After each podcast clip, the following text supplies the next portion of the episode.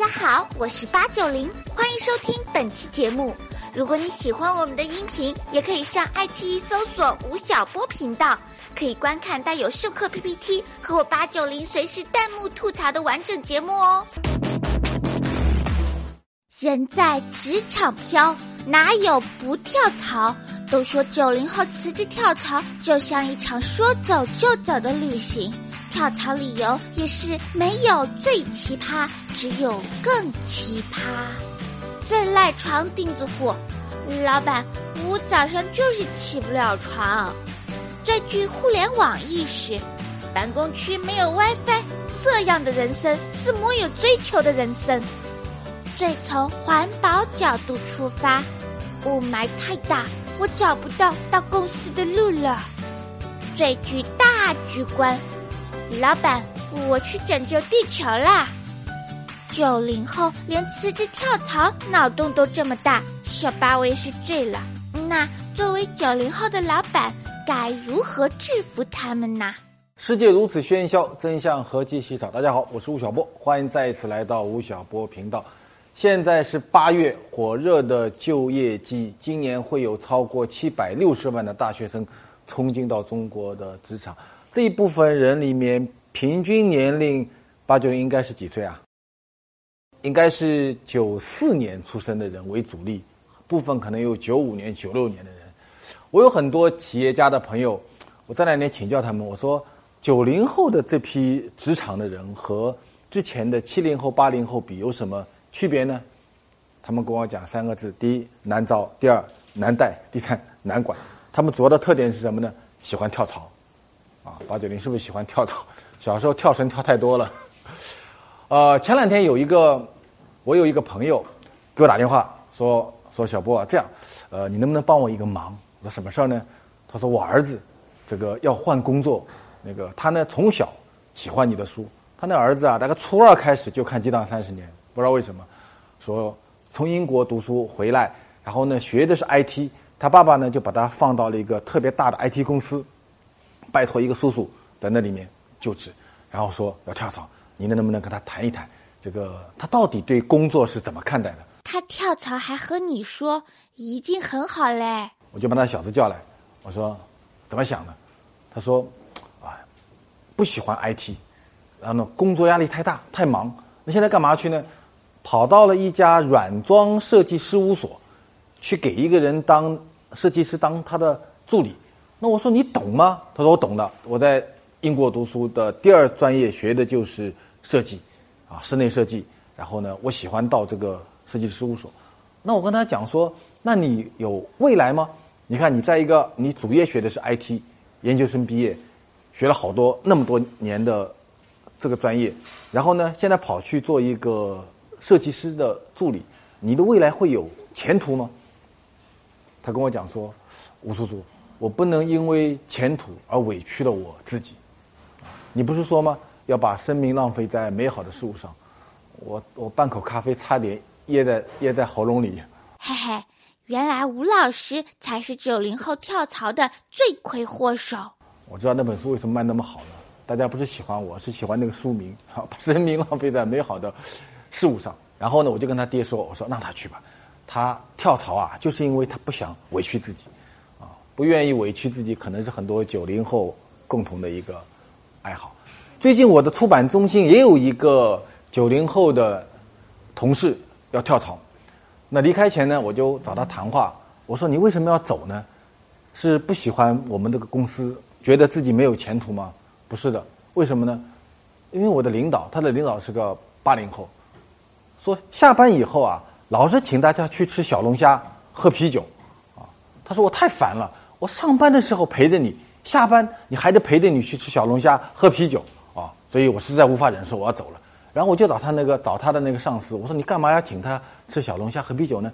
那个八零后同学说，哎，我们不就这样要搞团建吗？然后大家在一起就很 happy、很嗨啊。可能在九零后的同学感觉说，工作就是工作，生活就是生活。啊我在生活的时候还陪上司喝啤酒、吃小龙虾，是我不愿意干的事儿。所以兄弟，我要跳槽。不久前也有一个新闻，是我看是人民日报都在讨论这个新闻，说有一次啊，一个企业开会，啊，开。到最后的时候呢，结束了。然后呢，领导就对一个九零后说：“说这样，你去帮我买一个盒饭。”那个九零后说：“我是来上班的，领导，我不是来给你买盒饭的。”拒绝给领导买盒饭，然后因此而辞职。这件事情，《人民日报》都拿来讨论说：九零后到底怎么了？他们是怎么样的一群人？他们为什么那么爱跳槽呢？为了做这期节目，我在我的吴晓波频道里面专门做了一次九零后职场观的一个调查，有一万三千多人参加了这个调查。这一万三千人应该全部是九零后。我给大家来看一看他们是怎么看待自己的工作。和看待职场的，我把这个调查报告念给大家听。八九零同学你也听着，你也参加了投票。九零后同学是如何看待自己的呢？第一，他们觉得自己是谁呢？百分之二十四的人认为说九零后是随性的一代。第二选项是什么呢？是独立。第三呢是靠谱。第四呢是宅，就宅在家里喜欢宅。第五呢是逗逼。这是他们自己的看待，所以他们认为自己是一批。能够自己掌握命运和掌握时间的人，他们觉得随性独立是他们所要追求的东西。同时，他们认为自己是一个特别靠谱的人。他们爱看什么东西？啊，他们最爱看的是什么呢？第一，爱看神探夏洛克，八九零喜欢吗？啊，爱看《权力的游戏》。第二，他们爱看《奇葩说》。马东同学，你有福了。第三，他们喜欢看，哎，他们喜欢看《新闻联播》和《人民日报》。然后呢？他们第四个选项才是《小时代》，也就是说，他们《人民日报》和《新闻联播》和《小时代》比的话，他们更喜欢看前者。我不知道为什么编导没有把把那个吴晓波频道放在里面，是跟我们有仇吗？再接着是说，九零后，如果你要追求成功，你最想靠的东西是什么？八九零靠什么？你要靠吴老师是吧？百分之六十六的人认为说，我要成功需要靠创业。第二呢是靠职场、靠职业。百分之二十三，靠爹的有多少呢？只有百分之十一的人认为说拼爹是一件挺靠谱的一件事情。然后九零后找工作最关心什么啊？如果看吴晓波频道，现在有很多六零后、七零后、八零后要招工的人，这一条对大家很重要。就九零后啊，他们如果到你的公司来工作、找工作。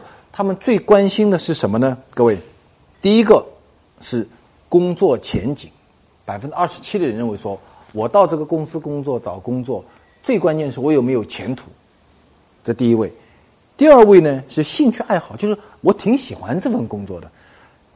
第三个呢是薪酬待遇啊，所以九零后没有我们想象的那么爱钱呐。第四项，父母期待，各位你们猜一猜。在九零后看来，我这个工作是符合父母期待的这件事情，就跟我前面开始讲的那个我那个朋友叫我教育他儿子啊，他希望他儿子成为一个 IT 高手，愿意符合父母期待的人，在九零后的比例中是多少呢？告诉大家，这是个天大的好消息，百分之一，也就是百分之一的人愿意来符合父母的期待。父母们，你们怎么想的？可以在吴小平的后台来回复，告诉我一下。然后你在职场中最大的烦恼是什么？第一个烦恼是学不到东西啊，所以九零后是一个挺爱学习的一代人。我在另外一个调查数据里面看到说，中国的九零后有百分之三十六的人认为说，他们在职场中最重要的事情是学习到好的东西。同时，有一半的人愿意为培训而付费。如果能够提高我的职场的能力，提高我的职业能力，有一半的人愿意为培训而付费。各位，这个是对培训市场一个天大的好消息。第二个，他们职场中最大的烦恼是啊，这个烦恼我也有，我小时候也有，八九零你也有，薪水总是不够花，啊，钱不够用。第三个呢是没有晋升的通道，上升通道不够。第四个呢？同事很难搞。第五个呢，上司总让我加班。我的蓝狮子，包括我的吴晓波频道里面，很多都是八零后和九零后。我们年纪最大的是一九八七年的，年纪最小的是九二年的。我跟他们接触在一起啊，以前有人跟我说，七零后是加班狂，八零后呢是什么？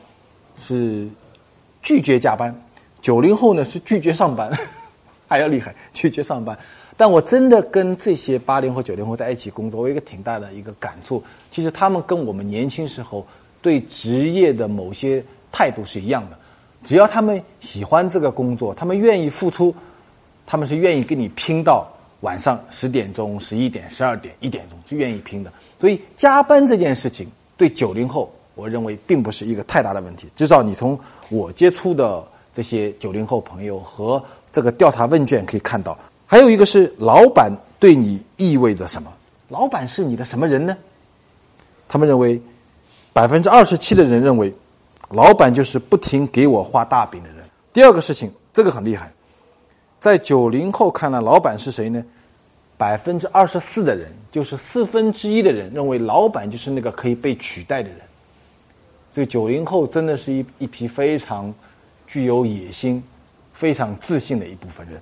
第三个呢是老板是他们的精神导师哦，这个比例还不小。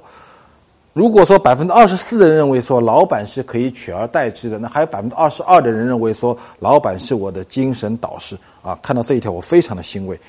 第四个，百分之十四认为说老板是那些八竿子打不到的存在，就是你跟我没有关系，我主要就是把你给我的工作做完，然后呢，你最好不要认识我，我也不认识你，我跟你的生活没有任何关系，千万不要请我吃小龙虾。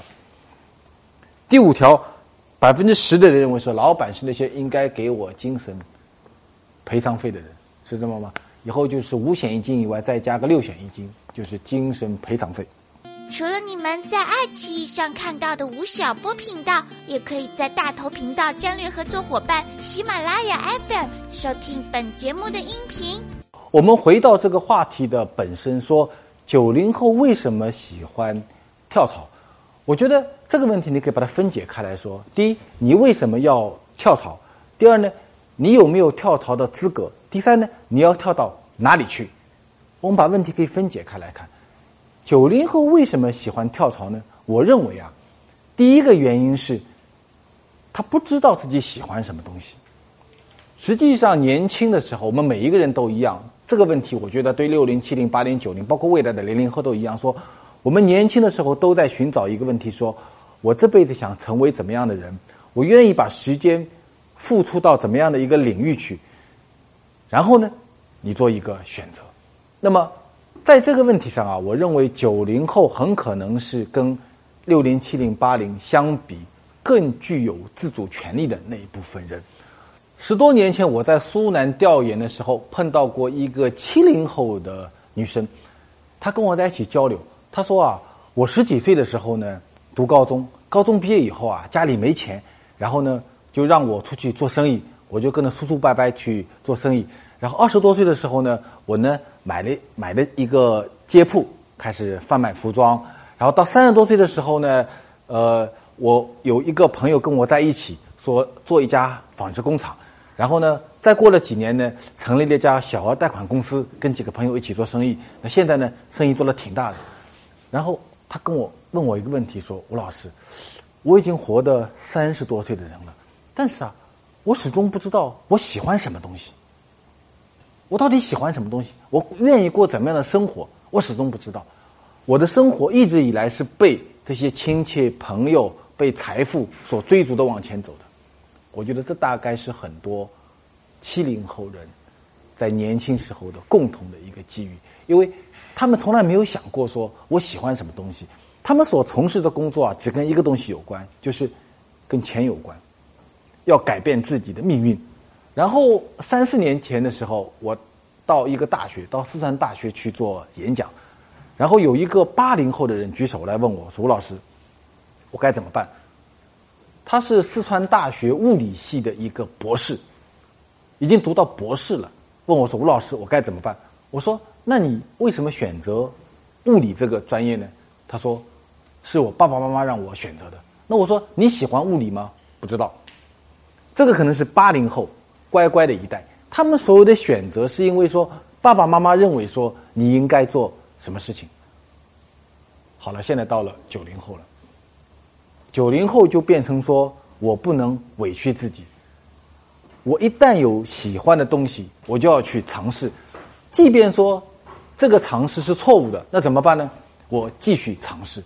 所以我。觉得很多九零后的不断的跳槽，在某种意义上是一种恐慌，是一种对自我认知的一种不断探寻的一个过程。各位，你你看刚才的九零后的问卷中是只有百分之一的九零后认为说符合父母期待是他们就职的一个最重要的一个考核目标，百分之九十九的人认为说父母的期待跟我的选择没有一毛钱的关系。这就是今天为什么很多九零后跳槽的一个原因。另外一个跳槽的很大的原因呢，是他们对外寻求认可。很多九零后啊，他们在一个公司里面待下去还是不待下去，最大的一个选择是说，我在这个岗位上，我有没有得到你的认可？所以有一份调查问卷认为说，九零后在一个公司里面，百分之三十六的人认为说，我待在这里的最重要的原因是因为有人赏识我。如果我离开的话呢，是因为有是大家不赏识我。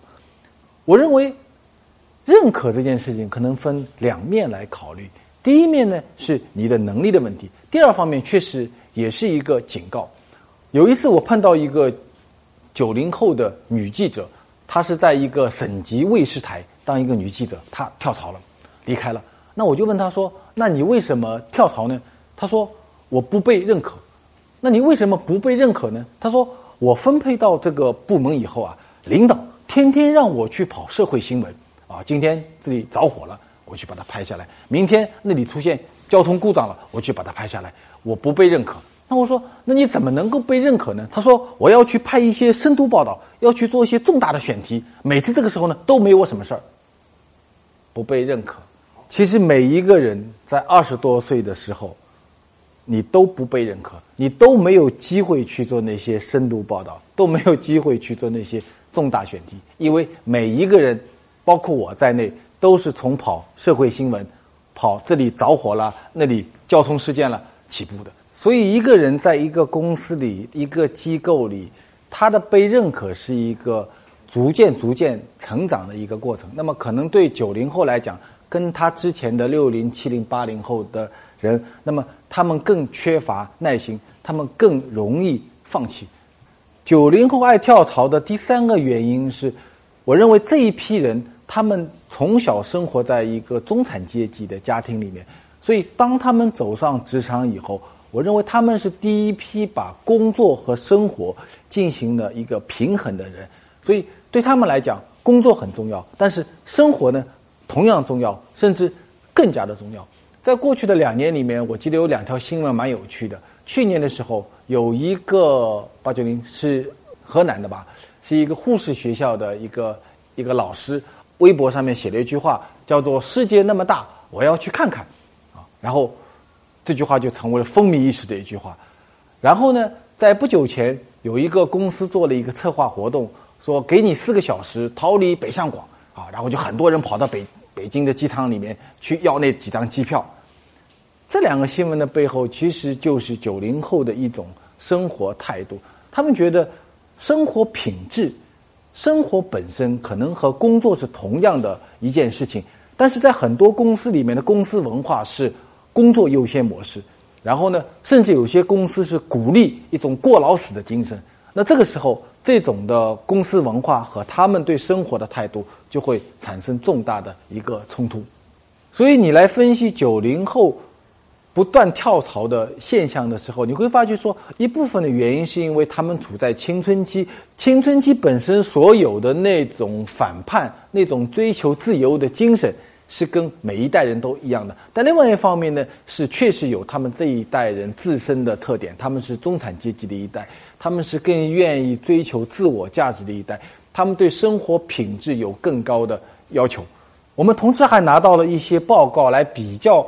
别的国家的九零后年轻人，如果说中国的九零后爱跳槽的话，那么别的国家的九零后是怎么样呢？美国的一份人力资源公司对美国九零后的调研报告发觉说，美国的九零后是怎么一代人呢？第一，他们愿意努力的工作。美国九零后他现在每个周的工作时间是超过八零后的。第二呢，这些人更愿意在一些。呃，像苹果啊，像谷歌啊这些大公司去就职。